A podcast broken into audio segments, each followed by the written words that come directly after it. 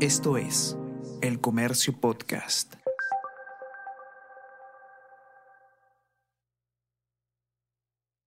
A Ricardo Delgado le fascina tanto Cerita Colonia que en su refrigeradora tiene pegadas muchas versiones de la Santa. Hay estampas de todos los colores, de todos los tamaños, y no faltan varias interpretaciones kitsch. Lo que no cambia es el rostro de la adolescente de 12 años, Sarita Colonia Zambrano. Sarita no es una santa oficial, pero él se considera devoto suyo. La cuestión no, no, no pasa por el catolicismo y de eso se van a dar cuenta en este episodio. De eso y de la mirada de Ricardo sobre lo callejero, de la calle como escenario maldito y despreciado, de la Lima migrante, de Chacalón, los cómicos ambulantes, del colectivo Ángel Demonio y de Yerbateros, la obra que presentó en el Festival de Artes Escénicas Lima 2022. Visitamos a Ricardo en Magdalena, nos apropiamos de la mesa de madera de su sala y pusimos la grabadora. Hola, mi nombre es Juan Diego Rodríguez Basalar y esta es La Primera Llamada, podcast que se produce en colaboración entre Decibelio 85 y el Diario del Comercio. El episodio de hoy está dividido en cuatro actos, pero antes, la publicidad.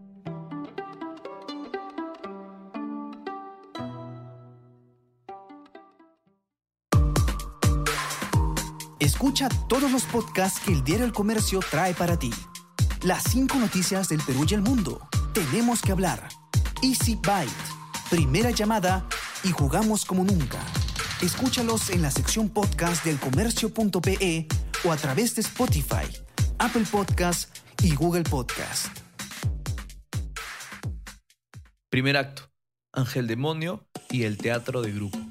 Ya vamos a cumplir 21 años. Eh, iniciamos justamente en una búsqueda de una, eh, ostentosamente le llamamos una dramaturgia originaria. ¿no? sé si es el nombre correcto, pero eso me suena mucho, muy pretencioso.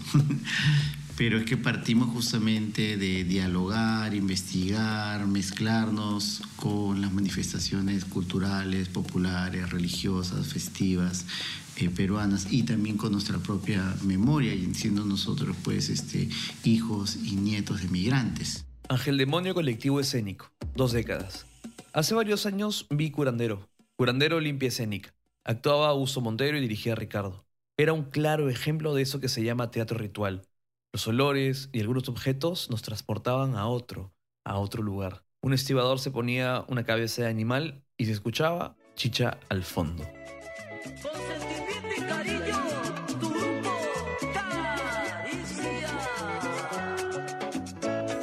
Entonces, a partir de ser hijos y nietos de migrantes, miramos otras teatralidades, nuestras teatralidades, y a partir de ellas generamos nuestros productos o nuestros espectáculos o nuestras experiencias escénicas. Nosotros hablamos justamente de, de experiencias, ¿no?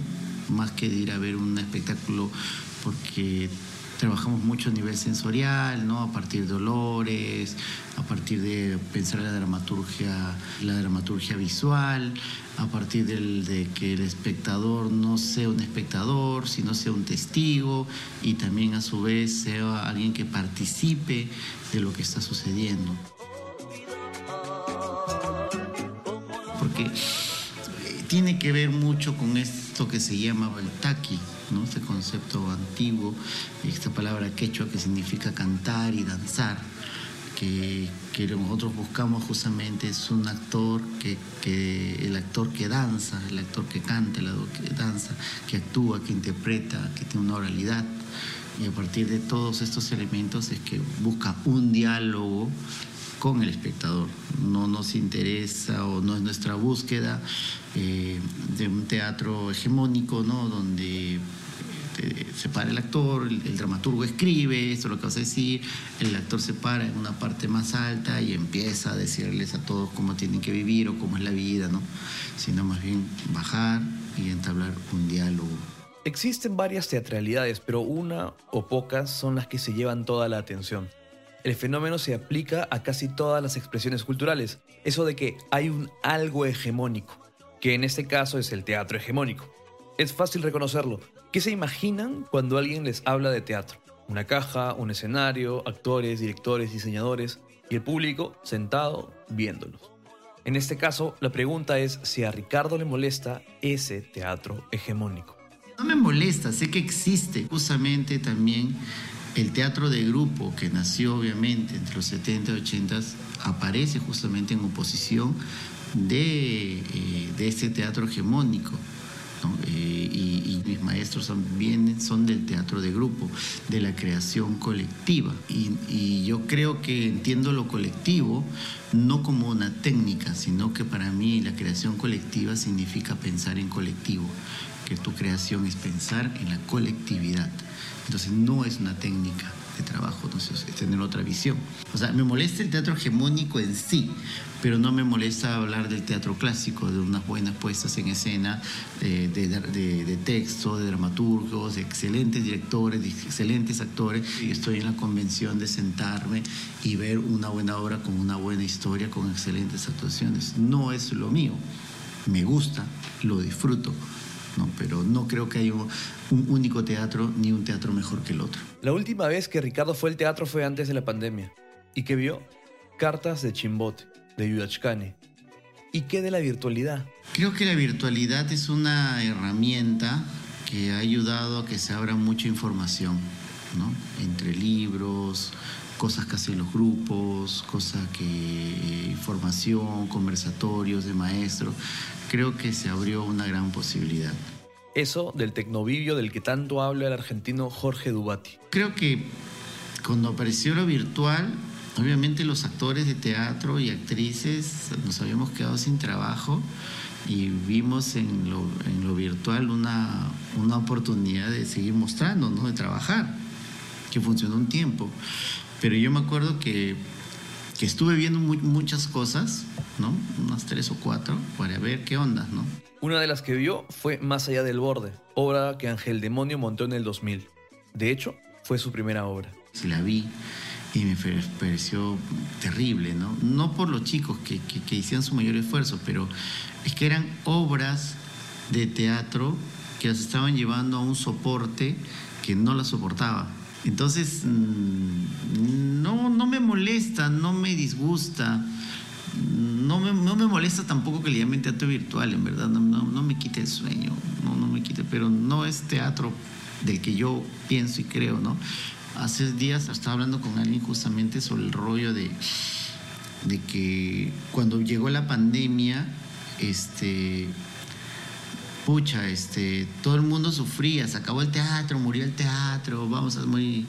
Y yo decía, pero compañeros, ¿el teatro por qué va a morir? ¿Porque cerraron las salas? el teatro siempre se hizo en la calle, el teatro empezó en los espacios públicos, el teatro va a estar ahí, ¿no? No porque se cierre una sala teatral, entonces no, no va, no va por ahí, ¿no? O sea, las manifestaciones populares, culturales, es más las nuestras, se inician en, los espacios públicos, ¿no? En, las, fiestas tradicionales, patronales, que yo las veo que son unas puestas en escena de tres, cuatro días. Y anterior al teatro, ya si no vamos a griegos, italianos y todos, eran espacios públicos. ¿Y a qué atribuyes esa reacción? Porque hay un menosprecio por, por, por la calle, por el espacio público. Es como si fuera un arte menor.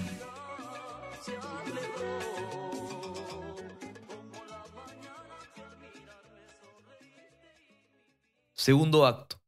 La calle.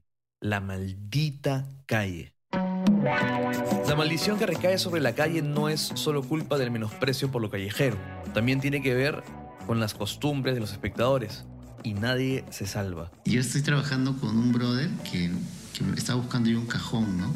Y Ricardo estaba trabajando en un nuevo proyecto y necesitaba un cajón, el instrumento de música.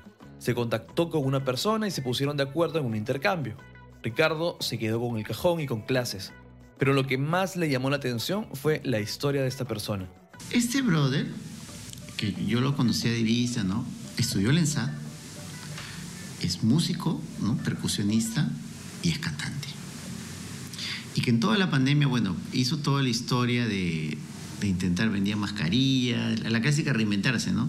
Vendió polos, pero no aguantó más Y él con todas estas virtudes se compró su equipito y sale a cantar a la calle.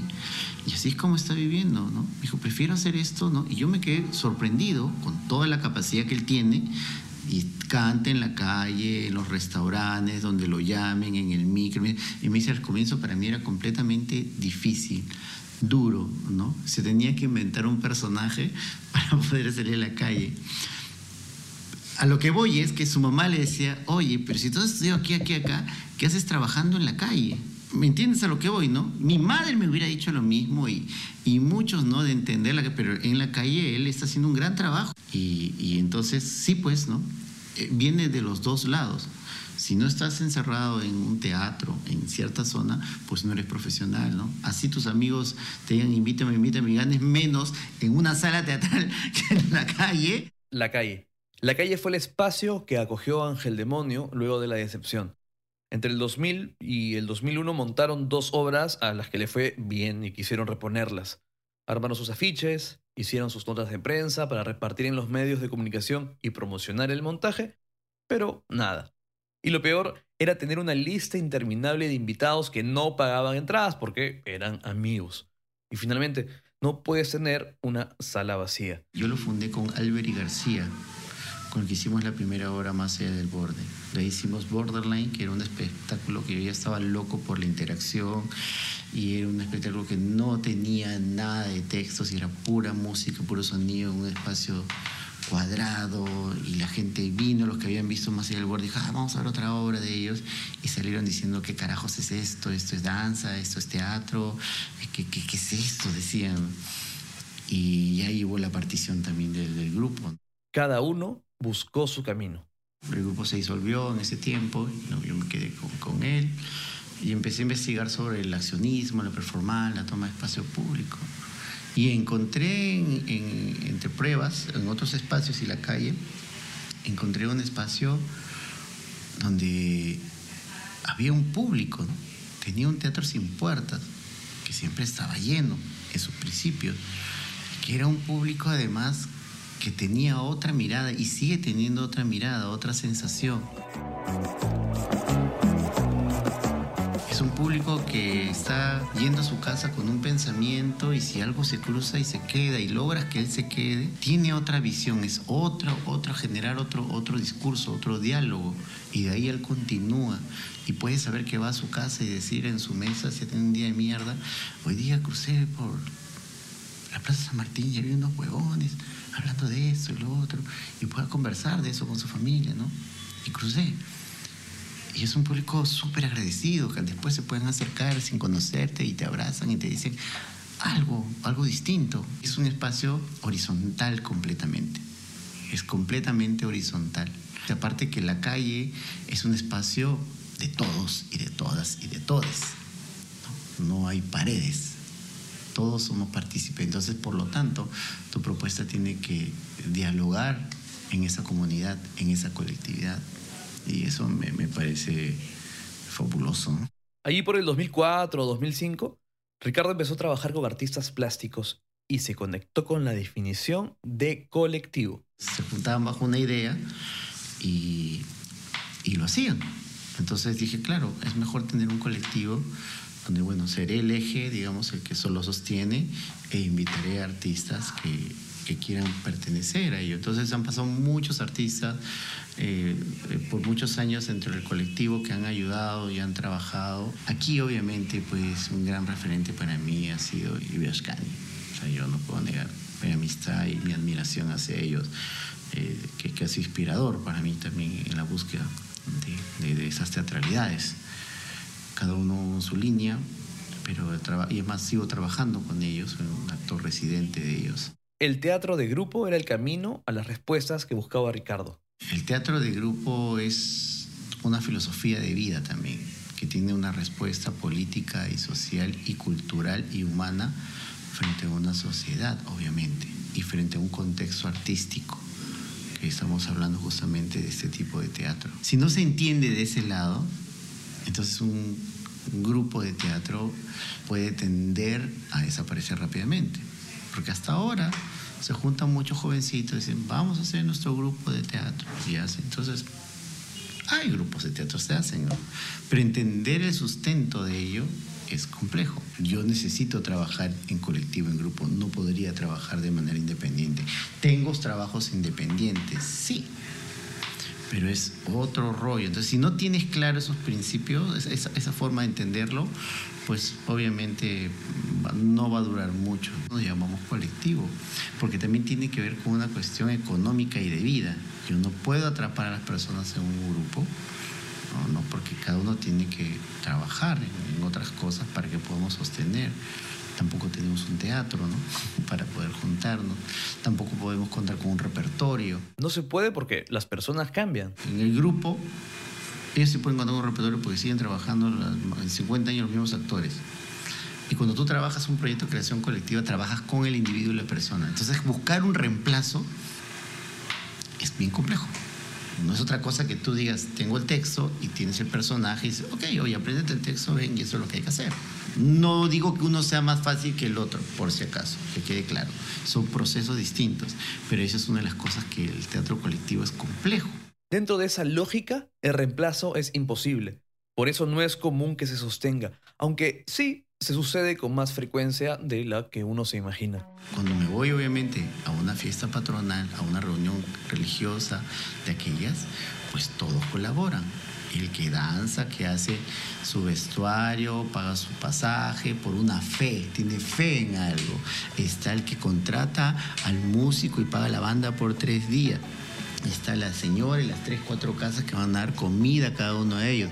Está la gente que viene y colabora y participa y da su palpa para que las cosas funcionen y participan. Es parte de nuestra cultura, la colectividad y el trabajo. Los techados de casa, ¿no? Lo que me gusta también del teatro es, como dice uno de los textos en Yerbateros, ¿no? Que mientras va sucediendo, también va muriendo, como la vida misma. Tercer acto. Los cómicos de la calle. Ricardo tiene esquina y por eso terminó trabajando con los cómicos ambulantes. Hace muchos años trabajó en el Centro Cultural de la Universidad San Marcos. El director era Gustavo Buntix y la directora de la parte teatral era Ana Zavala de Íntegro. Y era el tiempo, creo que era Andrade, creo, no me acuerdo quién era, que los habían sacado del parque universitario. El acuerdo al que se había llegado es que el desalojo correría por cuenta de la policía. Los municipales se encargarían del traslado de los kioscos. Por eso el alcalde Andrade aceptó que su gente no llevara otra cosa más que sus cascos para defenderse de un eventual ataque. Era la época del desalojo de los ambulantes, de su desalojo a la mala del centro de Lima. Ricardo trabajaba en uno de los puntos más visitados por los ambulantes y se ganó de cerca con todo este problemón. Y entonces como condición le dijeron a ellos que no podían estar en hacer, pues, no sé, sí, tenían que tener su cartón, algo, ¿no? Que los avalara. Entonces le dijeron que tenían que llevar un, un taller de teatro en la Universidad de San Marcos, ¿no? Y me dijeron, ya, pues, ¿no? Como tú eres el achorado, anda, banda, por otro se chupaba. Era una forma de ayudar a los cómicos de la calle, los que entretienen en la calle para poder comer.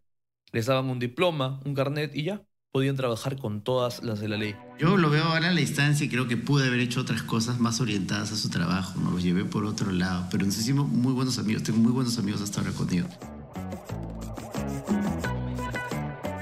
Más, la pasada fue para que a visitarlo. Yo trabajé pues ahí con caballo, con guaferita, este, con la chola cachucha, con el cholo Basilio, con Michael, con plastilina, que son mis causas, que siempre que nos vemos, yo más bien pienso que en vez de darles un taller, yo recibí un gran taller de, de ellos, ¿no? De, de cómo ir a observarlos, cómo ir viendo cómo se genera también eh, un actor o un espectáculo para una ciudad como Lima. ¡No te muevas! Esto. Ahora, ahora vas a ver. ¡Eh, queso! Gracias, cansado, papá. Cuando uno está parado mucho, si cansa, papá. Oye, miserable. ¡Párate! No estás diciendo, descanso. Oye, miserable, así no descanso. Es Cero, enseñación, pe. ¡Descanso! Y atención. Acá pues los cómicos aparecieron en el año 80, cuando, el, cuando los micros pasaban por la Plaza San Martín, estaba viendo choros, punteadores, todo. Entonces, la forma en la cual tenías que tú enfrentar una Lima de esos 80 con terrorismo ¿no? y con toda la fuerza era siendo más agresivo. Por e, ahora están más relajados, pero ellos eran súper agresivos y súper fuertes, ¿no? Pero también tenían su definición, pues, eh, de, ellos dicen, no, el peruano es sapo, me decían. Entonces, una vez me fui con unos con ellos para ver cómo es que él llamaba gente. Me decía, profe, profe Ich, me decía, a ver, acá que el peruano es sapo, me decía a ver, ¿ah? Entonces él agarraba y agarraba su costalillo, lo ponía en el piso y empezaba. ¡Ay! Gente volteaba, ¿no? Y empezaba a cambiarse. ¡Ay! Y la gente, sea, como si llamara a alguien, ¿no? Papa, y se iba cambiando. Y miraba su costalillo. Ya va a empezar, acá está el número especial, acá está el número especial. Puta, ¡ay! Y pensaba, papá, llama, y la gente, y los iba arrimando. Eh, esa que te iba a empezar, ¿no? Y en verdad, iba cambiándose Nunca sacó nada especial del costalillo. Nunca. Hizo su número, su espectáculo, pasó esto. Ya ahora viene el número especial. Pero antes el número especial, que está acá en esto costalillo, ayúdeme, bríndeme con tu apoyo. Ah, su madre. Y hace bolsa.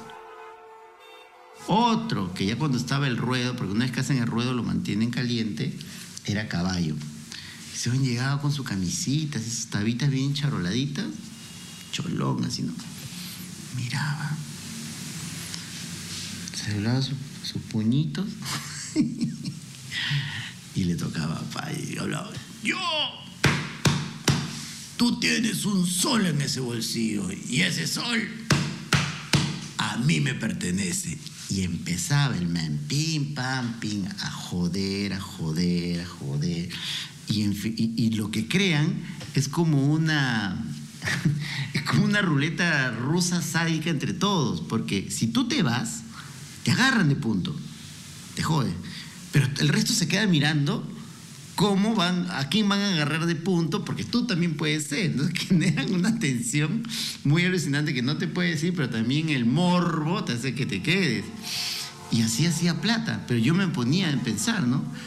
¿Yo qué voy a salir a una plaza a hablar mi manguita y el Yo necesito mi vestuario, mi zapatito, mi megáfono, mis elementos, ¿no? Todos los recursos que necesitaría y no podría hacer algo como lo de ellos, ¿no? Entre lo accionismo, entre lo performático y esta forma de entender el, trabajo de círculo, de esta cuestión de trabajar la mirada, la potencia, ¿no? el ser una flecha para capturar al público, tener una atención que permitan de que ellos, eh, que, los espectadores eh, sean partícipes, porque todos están participando, se ríen, conversan, habla, lleva y van llevando un ritmo y van sintiendo el ritmo a la gente.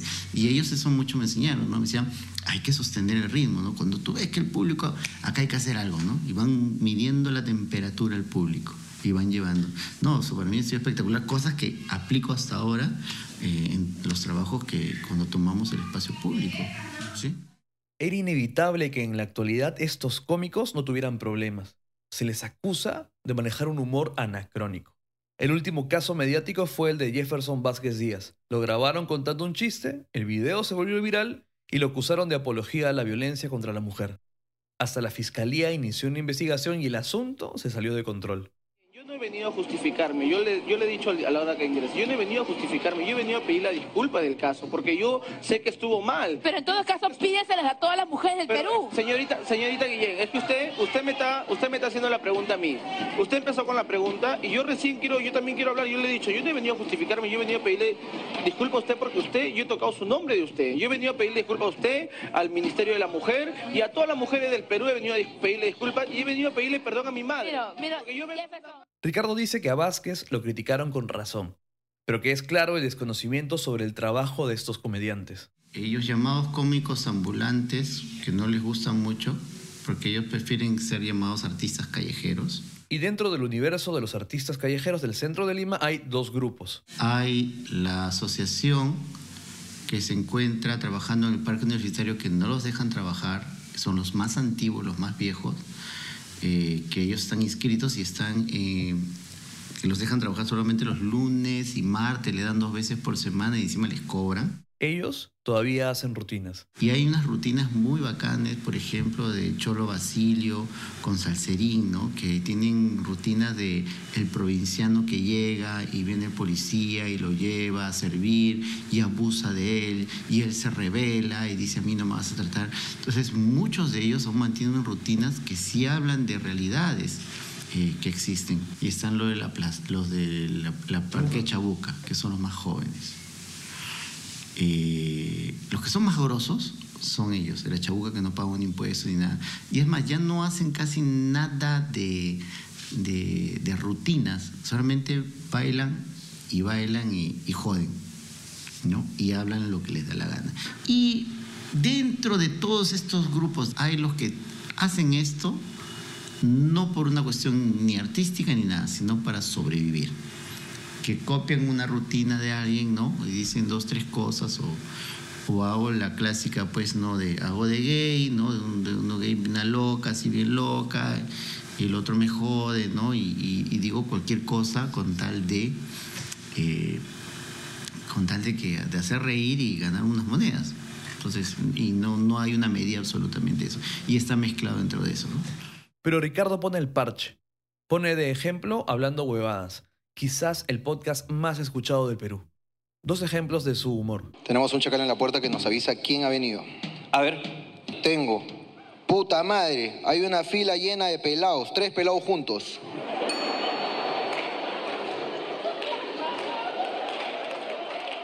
Y en este show, A la hija de Melissa. No, no, no.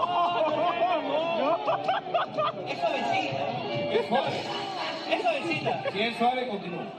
La hija de Melissa le dice niña criada por animales. ¿Por qué? Porque su papá es un gato y su mamá es tremenda.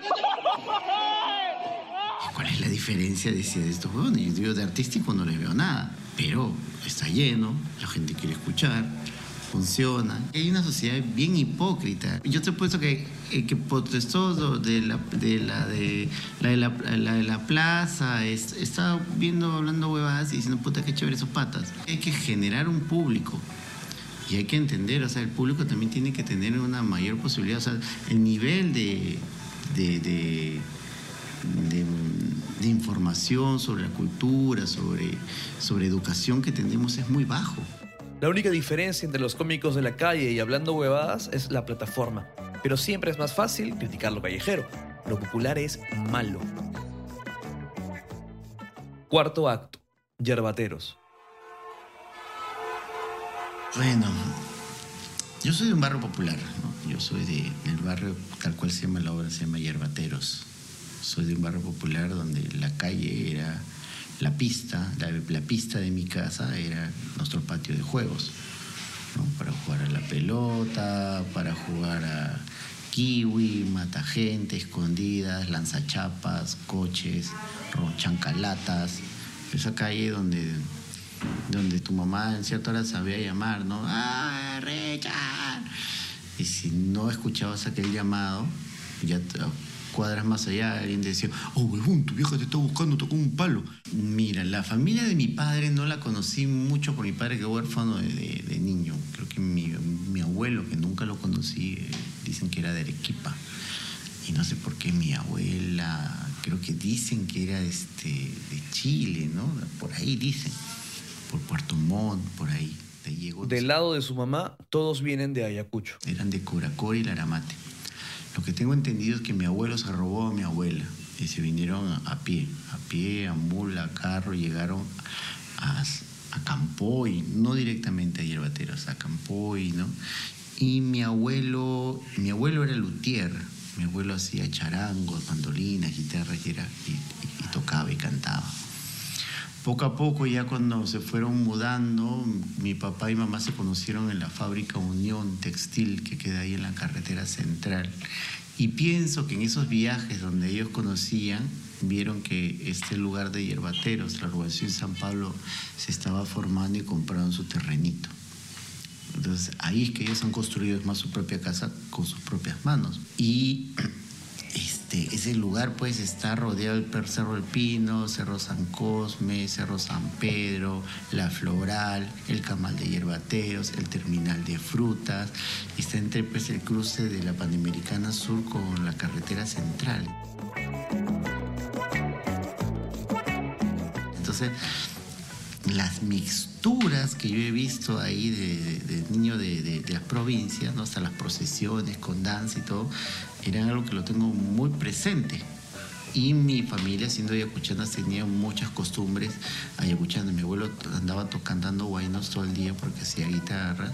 Y cuando había fiesta o reuniones en mi casa, teniendo la matriarca, pues era pues comer este caldo de mote, ¿no? De comondongo y, y, este, y cuy, cuy almaní. Entonces, este, y, y cochayuyo y otro tipo de comidas de la sierra. Ricardo nació en el 74. Se crió en Lima.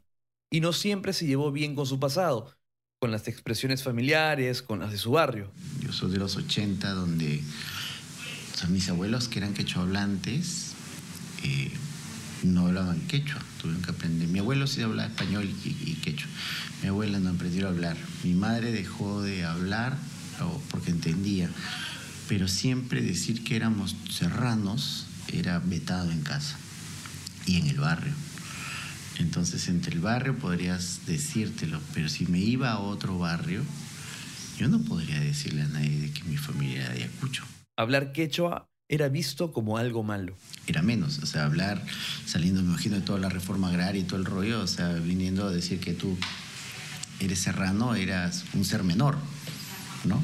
ciudadanos de segunda categoría. Y eso se sigue arrastrando, por suerte cada vez menos, o sea, pero yo no podía irme a otro barrio, ni siquiera podía decir que vivía en Yerbateros cuando me iba a otro barrio, porque puta, peligroso barrio, barrio de cholos, y, y obviamente yo de chico adolescente pues no renegaba de esa ascendencia, de, de dónde era, ¿no? Y fue, fue complejo eh, entenderlo, porque también en casa no se podía decir como que era algo malo. Entonces ya a mí en el teatro es el que me hizo dar una vuelta y tuerca, ¿no? De, entender de dónde soy. Y ha sido importante para mí y lo defiendo tal cual. Mi mamá se sorprende, ¿no? De digo, soy serrano, pero tú no eres serrano. mi mamá, soy serrano. Ay, no sé, yo soy negra, me dice. porque supuestamente mi bisabuelo, sí es, eh, porque mi abuela es Acalagua, mi bisabuelo debe haber sido de Cañete, que bajó hasta Ayacucho, como están cerca. Y ahí es que nació mi abuelo. Mi abuela era, era crespita, ¿no? Yo soy negra, pero imagínate, ¿no? Hasta ahora. Mi viejita, puta madre. Eso sí, aunque Ricardo tuvo una relación compleja con la calle porque en ella se reflejaba su pasado y la mixtura de realidades, jamás, jamás renego de ella. Yo creo que siempre me he llevado bien con la calle. Con lo que me he llevado mal son con los, la gente que administra la calle, los municipales, la municipalidad de Lima, los, los, que cuidan, ¿no? La, la, gente de Serenajo. Con ellos no me llevo muy bien. no hay un criterio, ¿no? No hay un criterio. Pero la calle más bien eh, es un territorio para el aprendizaje, ¿no? Es un territorio que me enseña. O sea, yo me acuerdo que teníamos una obra que se llama Pampa Santa, que trabaja sobre las imágenes de Sarita Colonia. La obra la habían montado fuera del país y con bastante éxito. Consistía en que el público ayudaba a cargar 100 ladrillos, más o menos, a colocarlos para armar un altar, a poner velas y luego a desarmar. En eso les llega una invitación. Les ofrecen un espacio en el distrito de la Victoria, abajo del Cerro San Cosme. Bondi, yo digo, por la canchita Bondi, sí. Uy, qué lindo, digo, está al lado de la parada y arriba está la, donde vivía Chacalón. Uy, hasta las lágrimas se me caían, ¿no? Uf, la función va a ser potente ahí, ¿no? Música chicha, Sarita, Chacalón. Llegaron con los parlantes, con la música, empezaron a invitar a los que pasaban para ser parte de la dinámica, pero nadie les hizo caso con las justas 20, 25 personas, se sumaron al espectáculo. En eso. Vieron una mancha de ocho chibolitos que empezaron a agarrar todo, a cargar, a cargar las velas, a cargar nuestros ladrillos y empezaban a llevárselo. Yo digo, a ver, ¿cómo lo chivo? Yo, oye, oye, rata, le digo, yo, ¿qué? Y decía, ¿qué cosa? ¿Qué güey? Yo amo a mi hermano. Y se iban llevando la tarea nosotros nos mirábamos y nos reíamos absolutamente. Lo que para ellos era una obra de teatro, para los niños era una oportunidad de llevarse algo a la casa. La mayor lección que he podido tener en mi vida es entender que no hay absolutamente nada seguro en el teatro, menos en la calle. Obviamente lo- el espacio te empieza a hablar, como esos 100 ladrillos que tú cargas, una hora antes pasó un brother que canta 400, 500 kilos en una carretilla y no le importa. Dos cuadras más allá las cantinas están con volumen de chacalón, chapi, bico y todo a todo volumen y no chupando de verdad. La calle enseña, no, no renegué. Yo era, me fui contento ese día. Fui contento, descomputado, pero contento. ¿Y tú crees que podríamos decir que la que finalmente la gran reconciliación con tu historia, con lo que tienes detrás, es Yerbateros? No, no, no, no, no, no, no. No, yo creo que eso ya venía desde antes, ya, ya ha sido con proyectos anteriores del colectivo. Primero entenderme como que soy eh, alguien que pertenece a una urbe mestiza, urbana, de hijos de provincianos. Eh, entenderlo desde ahí. Los primeros trabajos han sido nosotros entender desde ahí de, de entender por qué cuando escucho las- los acordes de, de una guitarra chicha se me movía el cuerpo y trataba de negarlo porque en mi casa yo estudiaba, hacía mis tareas y cada cuadra en mi barrio tenía tres cantinas, no te exagero, ¿ah? tres y, era escuchando chicha. Entonces entender eh, de dónde venía todo ello, ¿no? de dónde venía esta cultura de la chicha cómo llegó y sobre todo en- entender y comprender y, ser orgulloso de esa gente provinciana que vino a, seguir trabajando, a seguir logrando y haciendo familia, que como mi madre, como mis abuelos, como todos, ¿no? Y creo que eso, a partir de los, trabajos que hemos ido desarrollando, han ido yen- yendo hacia ahí. De ahí, de la chicha y todo, hemos ido buscando todavía irnos un poco más atrás, más atrás, ¿no? Ya pensar ya en las, en, la- en las provincias mismas, en esas manifestaciones mestizas que ya ocurren, para ir todavía un poco más allá y seguir eh, más bien eh, tratando de entendernos de, de dónde somos para saber hacia dónde vamos a ir. Yerbateros es la continuación del diálogo entre Ángel Demonio, Ricardo y el público, con nuestros orígenes, con nuestras... manifestaciones y sobre nuestro propio teatro y nuestra teatralidad. Y cuando hablamos y vamos a decirle a la gente, no le tengan miedo al teatro, porque nosotros hemos crecido, al igual que todos ustedes, viendo teatro. ¿Cómo? Cuando hay una fiesta patronal, salen máscaras, salen danzas, salen cantos, salen personajes, salen historias. Y ustedes participan entre la chela, entre llevar la comida, entre ver los vestuarios, entre bailar con ellos. Dura tres días, es sobre teatro, Nomás. Entonces, quizás la diferencia entre Yerbateros y los anteriores es que esa te tiene a ti solamente en escena. Sí eh, y no. Yerbateros eh, nace eh, porque me parece muy complejo los solos, unipersonales. Cuando los he visto, me parecen muy difíciles de montar. Algunos, los que me parecen aburridos son, con el perdón de muchos, es cuando los, actores y actrices empiezan a hablar como si no hubiera nadie. Me parece muy extraño, me parece medio aburrido porque obviamente habla más de la pluma del escritor y, ¿no? y- y me- y he visto muy pocos que han parecido muy, muy, muy fuertes y potentes y me he quedado deslumbrado de la capacidad. Y lo he pensado mucho. Entonces ya cuando pasé los 45 años dije, puta, todavía me puedo mover y ya creo, creo que ya, ya podría ser uno. Hay que aprovechar la oportunidad antes que la máquina falle. Así que invito a Miguel Rubio, director en Yuyachkani, con quien ya ha trabajado en otros proyectos. Conversaron. Ricardo quería hacer una obra en la que mostrara todos sus talentos, en la que sacara todos los conejos del sombrero. Música, danza, etc. De todo en escena. Pero Miguel me quitó todo eso. Y me dijo, no, no vamos a usar ni nada de esas cosas que conoces, vamos a ir por otro lado. Con eso en mente, Yerbatero se estrenó en el 2021. Hierbateros es un, es, es una, es un ritual escénico colectivo eh, donde un actor pone el cuerpo para rendirle honores a su maestro que, que, falleció en la peste, ¿no? a través de, de cantos, danzas y memorias personales eh, que tienen relación con toda la cultura huanca. También plantea esta necesidad eh, junto a los participantes al, al, ritual, plantea esta necesidad que, hemos tenido en nuestra cultura de no poder despedir el cuerpo de nuestros seres queridos, de familiares, de amigos. Soy sincero, personalmente no he tenido una pérdida familiar cercana del COVID. No, sé si eso es bueno para la entrevista porque eh, en la obra eh, estamos entre el límite entre lo ficcional, lo real y eso que en realidad no importa.